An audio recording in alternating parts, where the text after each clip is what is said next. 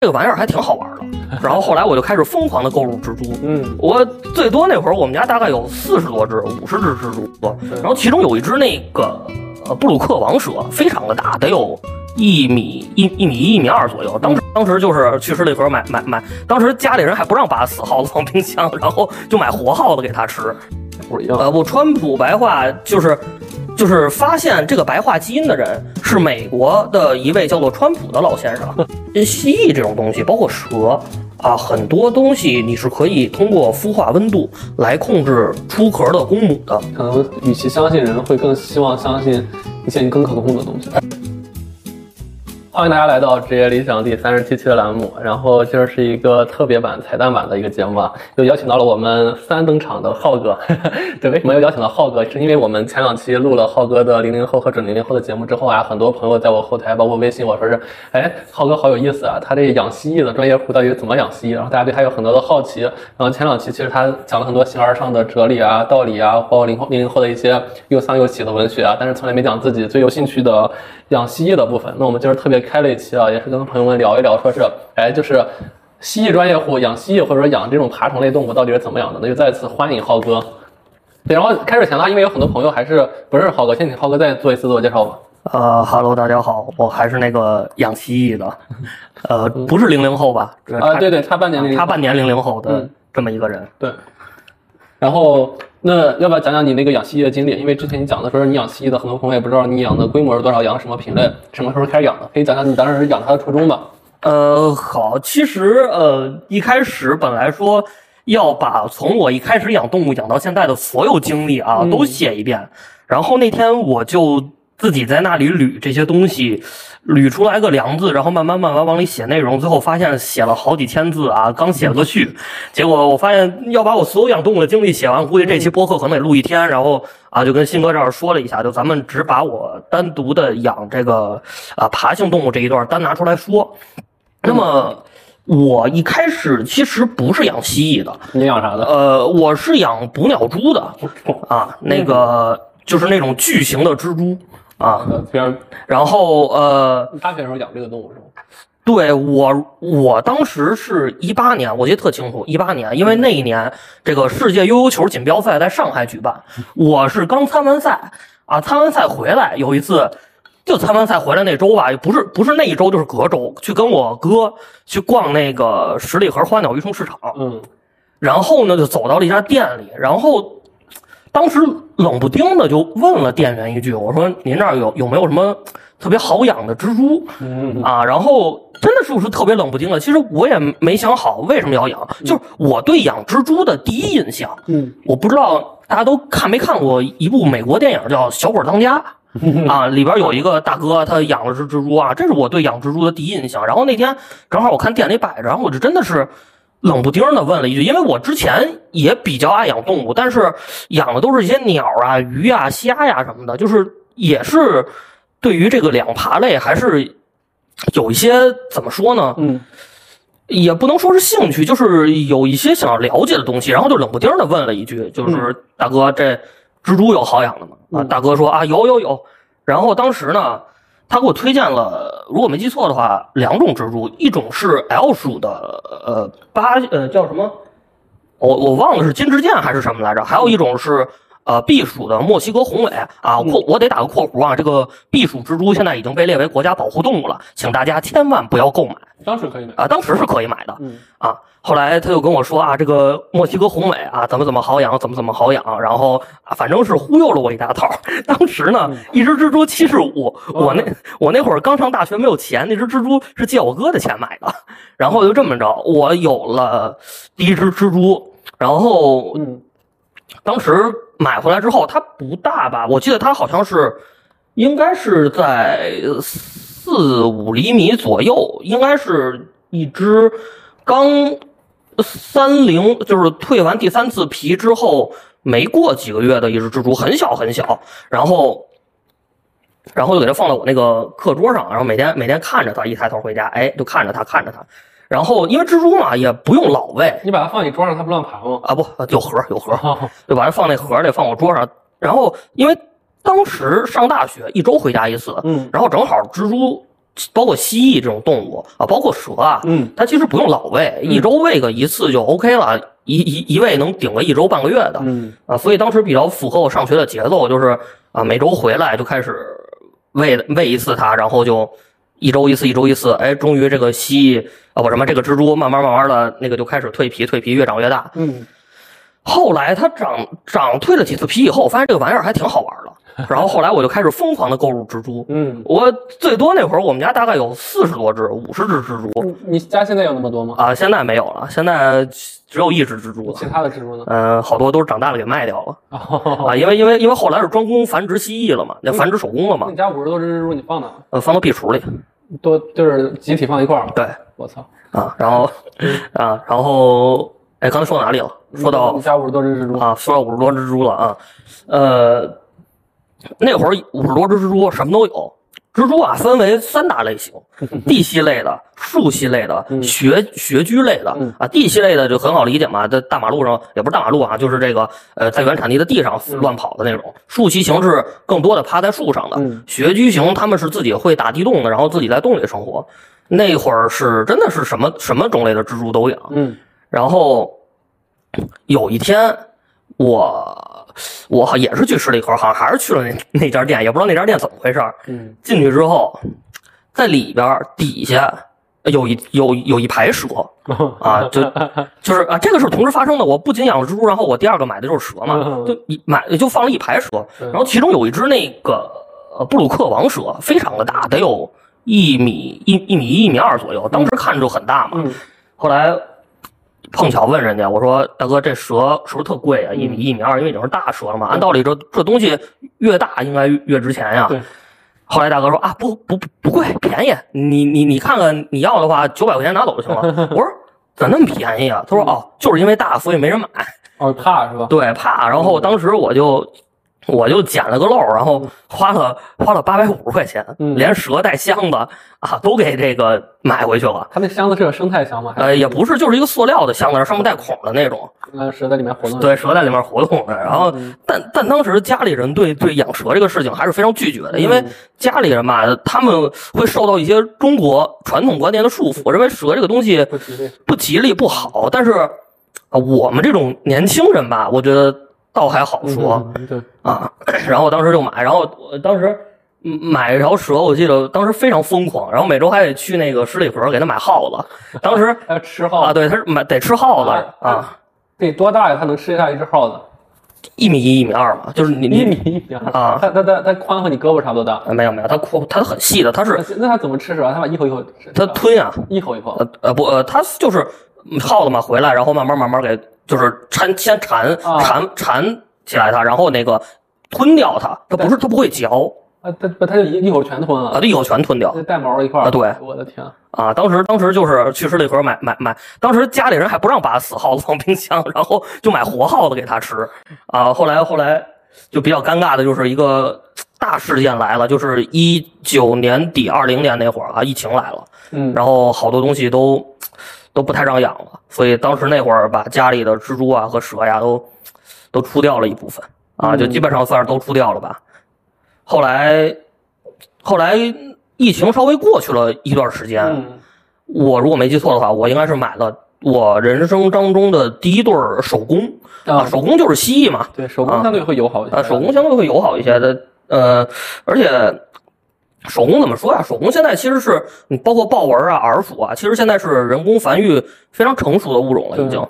但当时我买第一对手工的时候，我踩我踩了个雷，嗯就是当时我其实是找了一家感觉不是特正规的，呃，微商买的，哦啊，然后他发给我的时候，他没有他没有包装盒，嗯它就直接把手工放到那个纸箱里纸箱里，然后扔了团报纸进去。嗯他我当时买的是一对儿。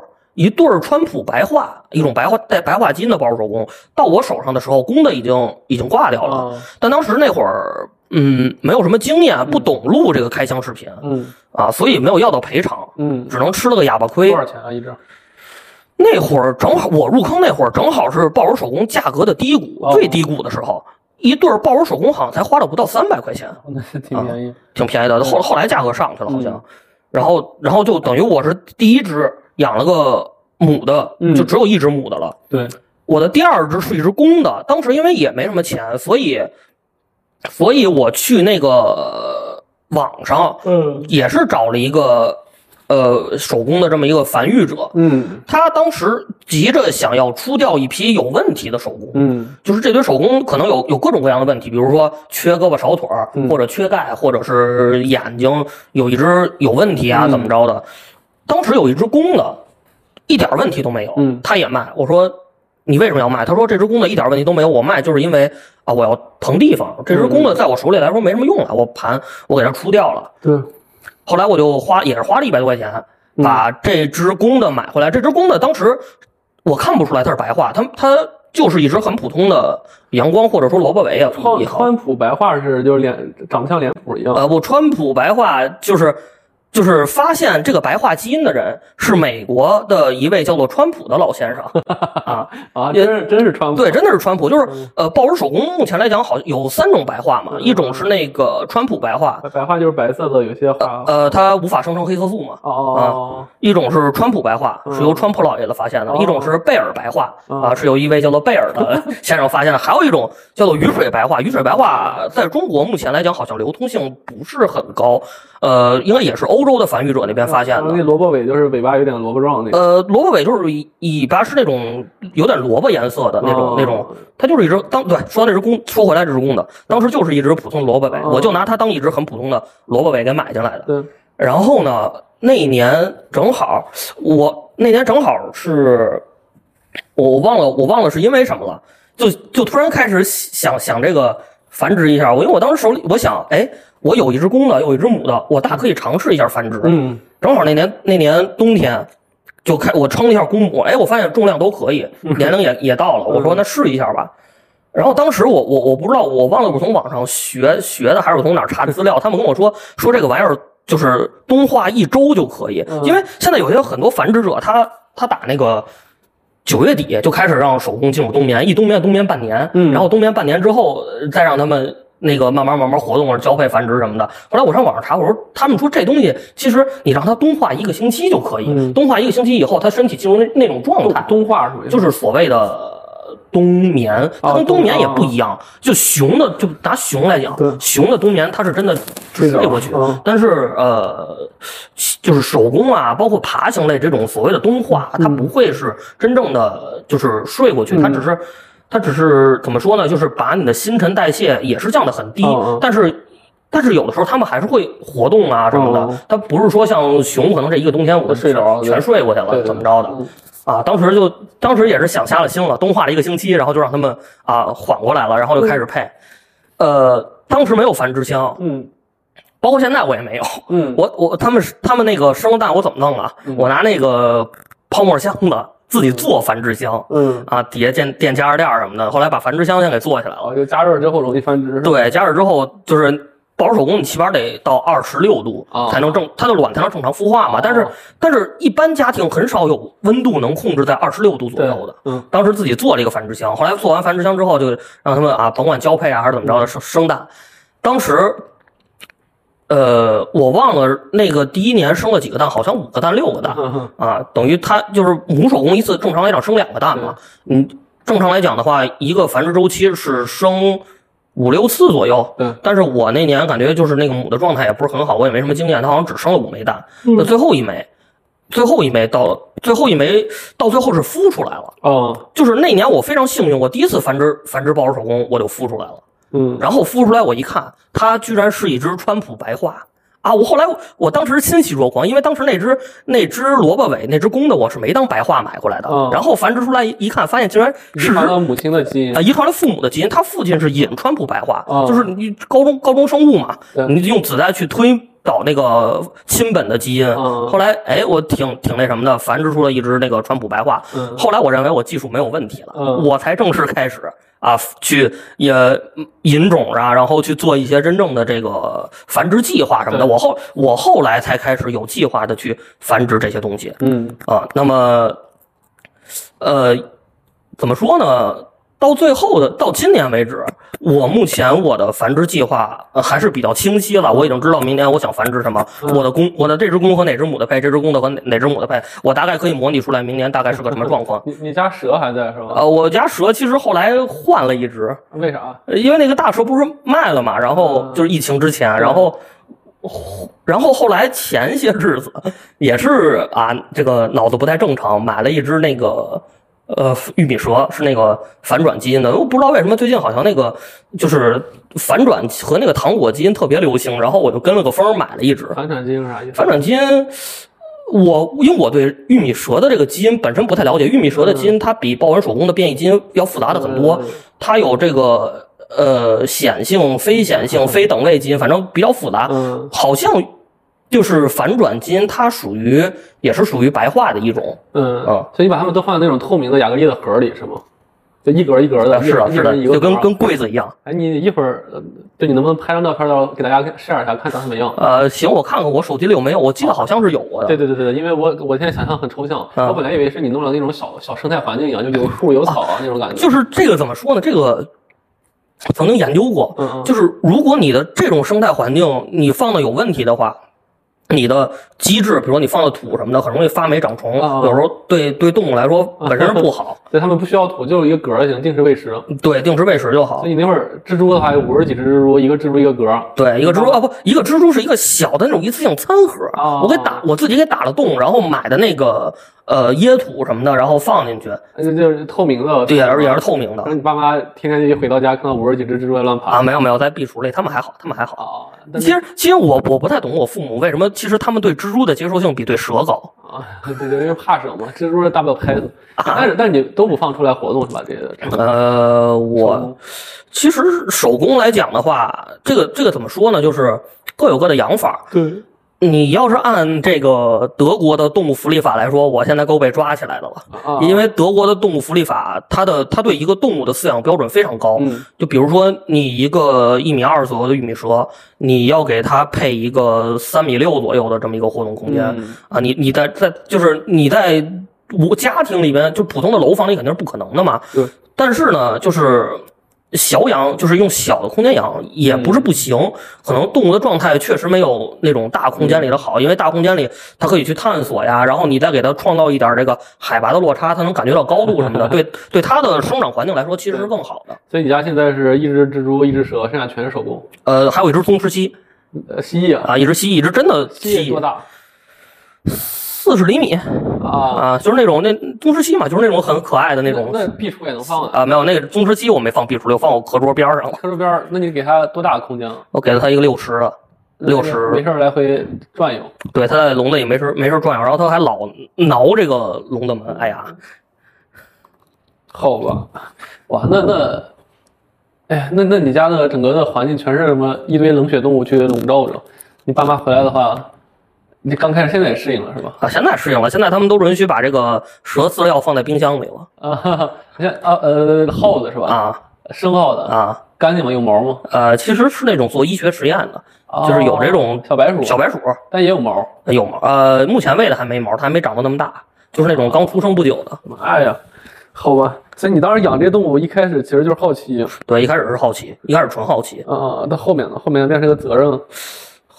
就是怎么说呢？就是人往高处走，水往低处流，嗯就是就是其实哎，其实我现在养动物跟我小时候养那些动物嗯完全不一样了。现在网络发达，你上网查资料什么的，就你感觉养动物会非常好养，就是非常容易养好，只只要你想养的话。嗯啊，但是小时候不行，小时候那会儿网络也不发达，也没个智能手机什么的，你买回来你都查不了资料，对，对吧？嗯，哇，那那那其实你你像你养各个冷血动物，就是过程就是纯是看到什么养什么，也没有说是呃，确实，因为因为你细分的话，就是他养这种爬行纲的动物，嗯里边的门类也是非常多的。嗯你就你就单单说那个养蜘蛛来说嗯，那有人是什么蜘蛛都养嗯啊，有人我就就养这个。哎呀，这个我现在不能说避暑，也不能说这个华丽雨林，因为这都都都都不让养了嘛。嗯就有人就喜欢养学习类蜘蛛啊，有人就喜欢养粉脂啊，粉脂也是一类蜘蛛嗯啊。有人是吧，土豪我就养这个 APH 属的这个什么这个镭射那个镭射，一只蜘蛛恨不得好几千块钱那种啊。其实它它有很多细分种类的，你一个一个的打卡养，根本我觉得养不完的。哎，但但是其实你看养猫养狗的话，那些猫猫狗狗能陪伴你，就能让你摸呀或带它出去，跟人一样。那你养这些动物，就是这些蜘蛛啊什么东西，一是说它也陪不了，你可能让你看一看；二你也摸不了它，啊，就偶尔摸，可能那种摸吧，就是你感觉养它的乐趣在哪？就是养这种两爬类，更多的是在于观赏，它们可以作为就是观赏性宠物。你说以前是吧？那老大爷养那个画眉百灵，也不是为了互动，不也是为了听叫吗？对，啊，那你你你你天天你搞五十几只蜘蛛放家里是当观赏？啊，对，不，其实也是，就关于蜘蛛吧，其实你是能看到它们成长的，因为蜘蛛它不是长个儿嘛，它是蜕皮。嗯你每蜕一层皮之后，你就能观察到你的蜘蛛又大了一圈儿，然后你的蜘蛛颜色又亮了一点儿。但你包括有些蜘蛛是吧？我我举个例子，那个委内瑞拉红绿橙，它小时候的样子跟它长大了以后完全不一样。嗯它每蜕一次皮，它的颜色都有变化。嗯就是你通过这种观察，怎么说呢？就是能有一种跟养猫养狗不一样的成就感。嗯，哎，其实对你刚刚说，就是它和养猫养狗不一样的成就感，但我但是我在想说，就刚你虽然说不麻烦，就是可能每周去喂一次吃的就行，但我看你好像每周末得留一天时间去专门喂它嘛，确实是，打扫，你要打扫对扫，我要打扫，打扫啥？就他们的粪粪。呃，铲屎官嘛，铲屎。哦然后我可能比较在意这些，就是每周给他们那个啊称个重什么的。啊啊，是问问题是你这怎么能花一天的时间啊？就是一开一开始一开始想这个一个小时解决战斗，嗯然后铲屎称重，这个各搞了一些各种各样的东西，然后可能还有擦拭一些柜子呀什么的，一天时间就过去了。哦，擦拭柜子，那你喂喂食其实反而是可能不花对，喂食本身不花的不花什么时间，主要是收拾别的可能会花一些时间。OK，哎，那你靠这个你有没有赚到钱？啊，我我我其实还是前一两年吧，还是啊赚到了一些钱的，因为因为说句实话啊，嗯我那年繁繁殖那个手工一一次繁殖了大概有个呃三四十只。我家里不太可能一下同时容纳这么多手工，后来我选了一些可能对我未来的繁殖计划没有什么用的，然后啊，当时就是出掉了，大概出了这个两三千块钱，就所以现在是一年能赚个几千块钱。还得看吧，我觉得这东西，你说万一我明年不繁殖了，明年改改去研究别的了，可能也就把手工当成一个纯爱好，这么这么玩儿。所所以其实你你繁殖的过程中，你是有自己计划的，比如这只跟这只繁殖是什么品种，对你可能在提前一年都规划好。对我我会做一个提前的规划的，然后包括其实，呃，可能可能就是圈外的人不太知道，就是呃，蜥蜴这种东西，包括蛇啊，很多东西你是可以通过孵化温度来控制出壳的公母的，可以控制性别的，所以它可以改性嘛？它它就是可以改性别，比如说我我我拿手工举例子，我二十六度左右嗯到二十七度左右，它的孵化温度，嗯那出来百分之九十都是母的。嗯我二十八到三十二度出来，可能百分之九十都是公的。这些动物它的基因，它不得提前配好吗？呃，基因是可以提前配好，但是如果我配好这个基因之后，我想出公母，你就得靠那个繁殖温度啊，了嘛就比。如说是，比如三十度，那二十六七度的就活不下来。呃，我二十六七度出母，它出来都是母的。不对，但我意思是，其实你应该是是公是母是在最初的时候基因配对的时候已经决定了呃，不是，啊。这个不是爬行类动物很特殊，它是靠你孵化时候的温度决定你出壳的时候是公是母所以。它们基因不是 X Y 染色体那种。呃，这个我具体还真没有深入的研究，但是目前来看，就也不是目前来看，就是呃，很多的爬友他们已经证实了这一点，就是国内国外的，他们就包括国外的繁殖场，他们都是通过你控制孵化温度来控制你出壳公母的数量，同时呃能控制你的种群的啊，种种群就是温度也可以改变，比如它有的是白的，有的是红的啊，那这个不能改变，这个基因是不能改变的。啊。好吧，哎，你你你平常干干这个的话，你主要我刚刚听着像观察，像自己做题一样，就自己去研究一下它的未来的样子是什么样。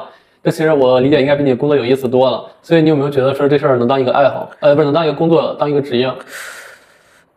啊，其实这个问题我一开始本来不太想展开说，但是既然对吧，鑫哥问到了，我嗯我想了一想，就是我觉得不该说，就是以繁殖蜥蜴这种东西，到最后能不能成为一种职业，或者养养这种两爬类动物能不能成为一种职业？嗯其实啊，我我更想说的是，这个小众文化嗯到底在当今的这个社会有没有发展空间。对，因为怎么说呢，我从小到大也接触过一些小众文化，但是到后来看这些小众文化，可能慢慢慢慢的，要不就是啊被这个啊被这个打压下去了，要不就是慢慢没有了，很少有这个。有人能够把一项所谓的小众文化给它做成一种职业，然后做强做大的。当然，我我我不否认，就是说你繁殖这些东西，繁殖两爬类的，它有很多啊不错的这个工作室，他们出来的这些呃动物的基因呀，包括品相啊什么的，也也是非常好的。但是呢，呃，成不了气候，嗯，它啊没法发展的像。像一个行业一样，嗯嗯，包括以前我我我最近在玩那个自行车嘛，然后就想到以前那个啊骑死飞的，啊啊那会儿骑死飞多火呀！你看，那现在好像也没什么人提了。嗯，所以我其实都不知道死飞是啥。死飞就是固齿车，固齿自行车。OK，嗯啊，所所以其实目前你这个爱好还是一个很小众的一个爱好者。我看越来越多人在在养这个。呃，是爱好是爱好，但是真的把它当成一个事业的时候，嗯。我觉得，我觉得还是心态会发生一个转变，因为你要背负 KPI 的，你是有压力的。你你如果你的 KPI 没有达到，你的繁殖场怎么办？你你的动物怎么办？你你你有没有资金链去给它，对吧？进饲料啊，然后这个去买各种的器材什么的，这都是需要考虑的问题。对，但现在国内小众文化好像越来越多的可以去被人接受，然后变成一个行业了。但你可能觉得说小众文化变成一个就是吃饭的东西，还是挺难的。挺难的，我觉得这个这个小众文化变成自己的工作职业，真的是要慎重。我觉得他他跟你说我是个设计师，我自己出去以后做个独立服装品牌不一样，因为人终归是要穿衣服的，但是人可以不用养动物，但是人也可以不换衣服。呃，那也不太可能吧？这人怎么着一辈子都得穿几件衣服？对对对，啊，嗯，所以动物，尤其是这种纯观赏类的动物，还是挺难的。现在其实就比如养鱼也可能也是一样的，因为很多人养一些观赏鱼都是觉得它好看，然后做一个生态屋，然后去养它。那现在鱼其实是一个很很成熟的业务。呃，养鱼怎么说呢？就是我从小到大啊就是养了这么多年鱼，呃，来看中国的这个养鱼的产业链，嗯，很庞大，也很丰富。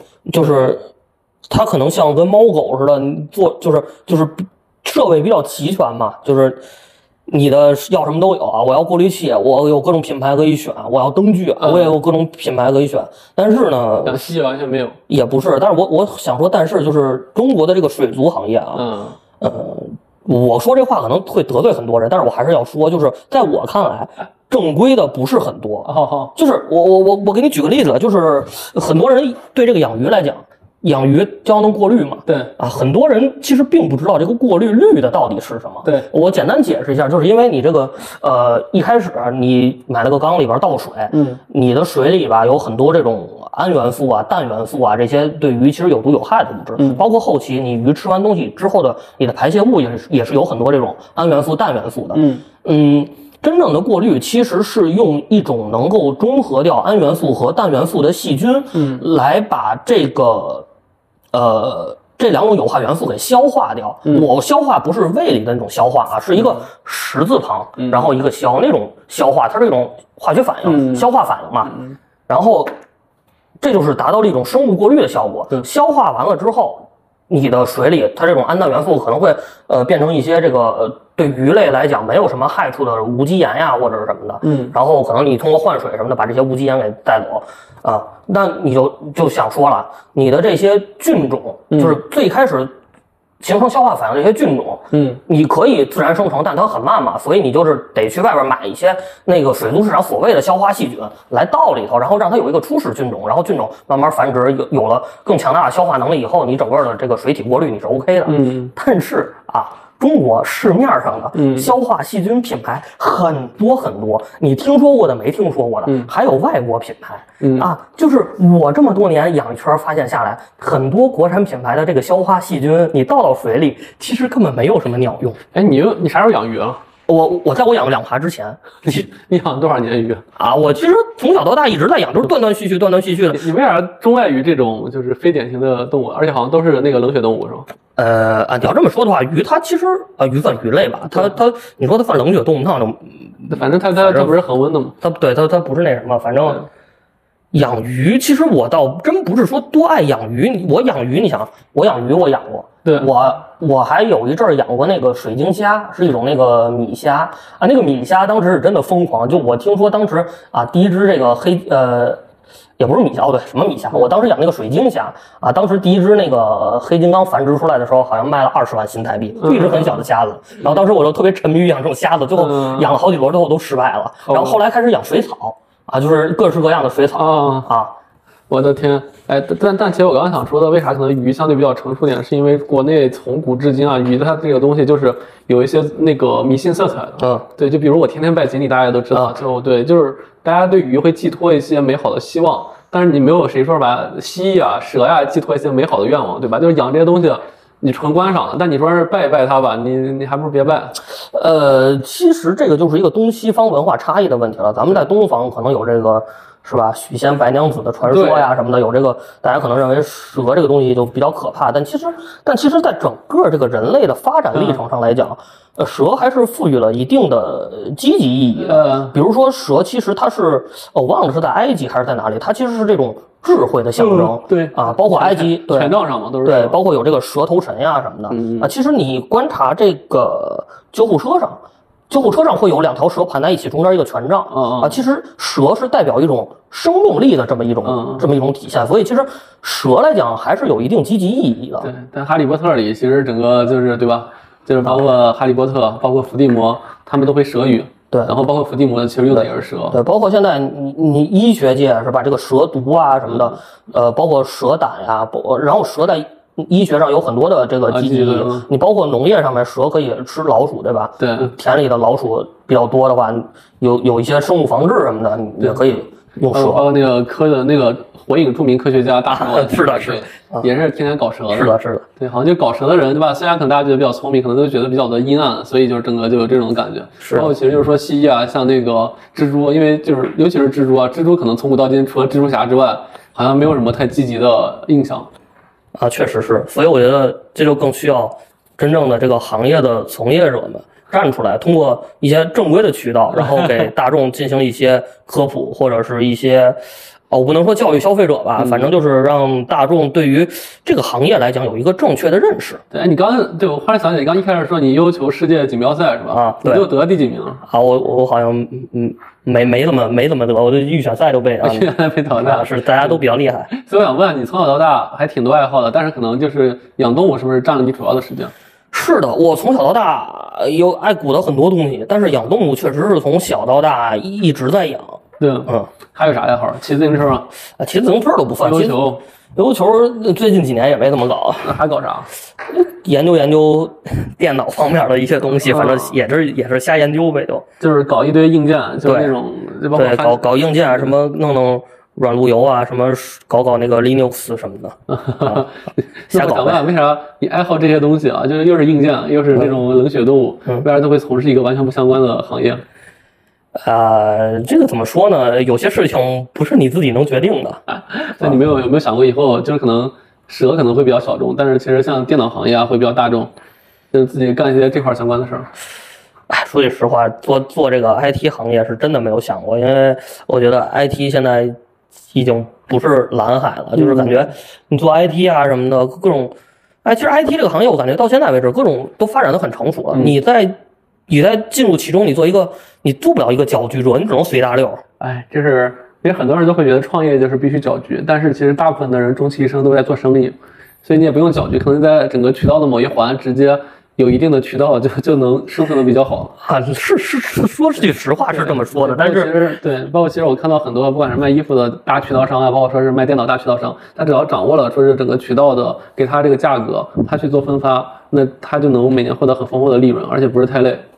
对，挺好的，挺好的。但是我可我感觉我可能 没有什么机会 认识渠道的。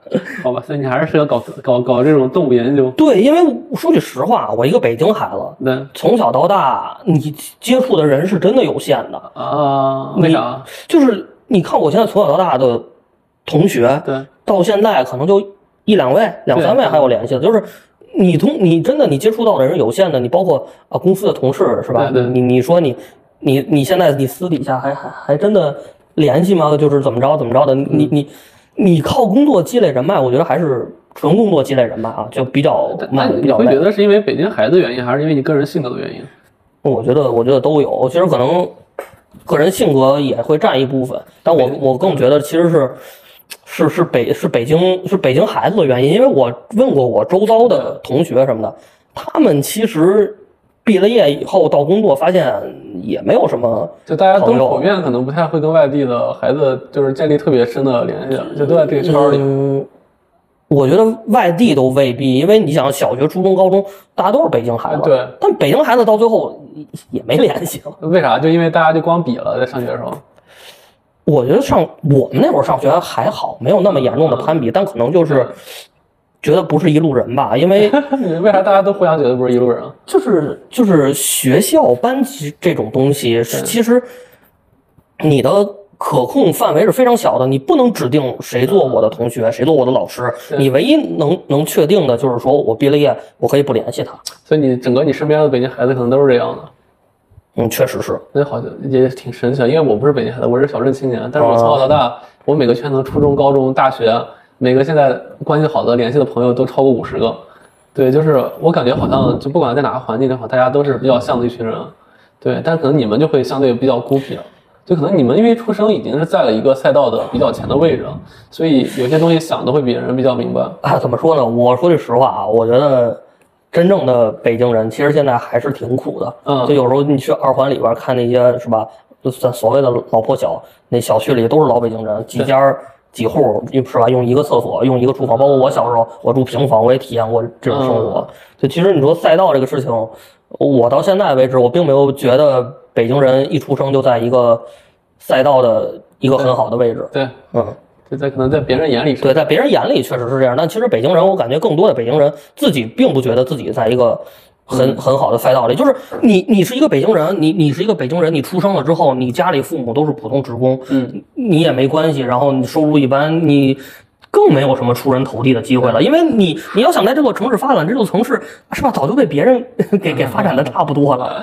对，可能大家都一样。相对于小小城市，可能大家因为走出城市本来就是从零开始，是，嗯，对。所以其实我理解，像你养动物啊，就是养这些就是冷血生物，特别有积极性，包括和他们其实建立很强的羁绊，是因为可能你身边朋友相对没那么多，然后你可能与其相信人，会更希望相信一些你更可控的东西。呃，确实，因为动物这个东西，确实它不会骗人，但是人会骗人。啊我感觉你这被伤害的有点多啊啊，还好还好，对，但是阳光总在风雨后。是的，是的，对对对，就是还还是还是怎么说呢？社会在往好的方向发展，尤其是现在我们这个节目，你也看到了很多的嘉宾。就其实我觉得，就是为啥在职业理想和浩哥聊说是他养宠物这件事儿，就是我想说，就是我不知道你接触到我这些嘉宾是什么感觉，就这帮人都是一个特别坦诚，一聊天儿就止不住我得后期删很多音频的人。确实确实，对，就是就这样一群人，其实我觉得你跟他相交往起来会完全没有压力。但可能刚你聊的，因为可能北京孩子很多人背负太多，所以其实你们很多事儿都欲言又止。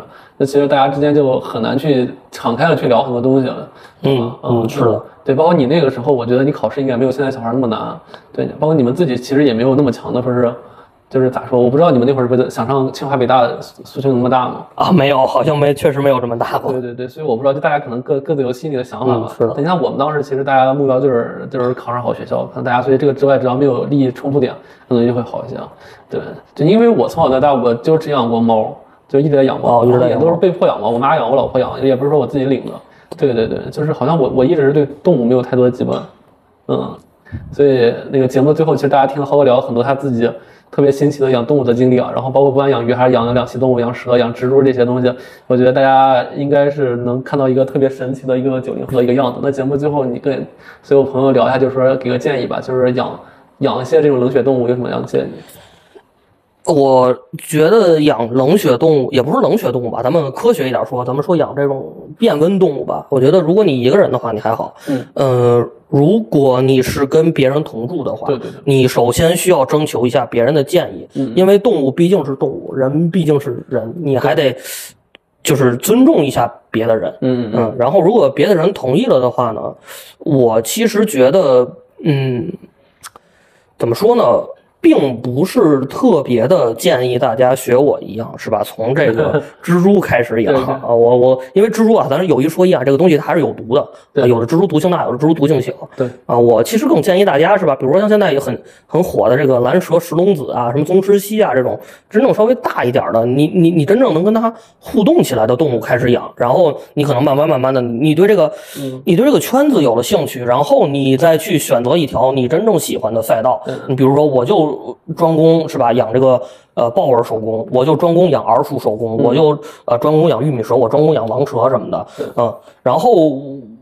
比较推荐大家，第一只最好能买个买个母的，第一只最好不要买公的啊。啊，就能生孩子。呃，就是怎么说呢，母的，就是它发情的时候，它脾气没有那么暴躁，公的一发情，它可能会咬你啊，乱咬乱乱啃什么的。然后母的的话，你可以养的时间稍微长一点。然后如果你养了一段时间之后，你觉得你可以是吧繁殖繁殖一下，尝试一下的话，你可以去再买一只比较小的公的，然后这样的话啊，你就能尝试一下这个呃繁殖了。反正冷血动物是很好养的，呃，它也需要一定的技术，因为冷血动物它难就跟它难就难在它跟猫狗不一样，猫狗是这个冬暖夏凉，它自身能调节体温。那、冷血动物的所有的这些呃状态也好啊，或者是它。嗯，它需要适应的环境也好啊，你如果不在野外的话，你都是需要人为创建的。哦我灯用多少瓦，我紫外线是要照多少，这个要照多少，然后我喂它吃什么，钙粉、维生素粉补充多少，它这些东西是全是要靠人为的。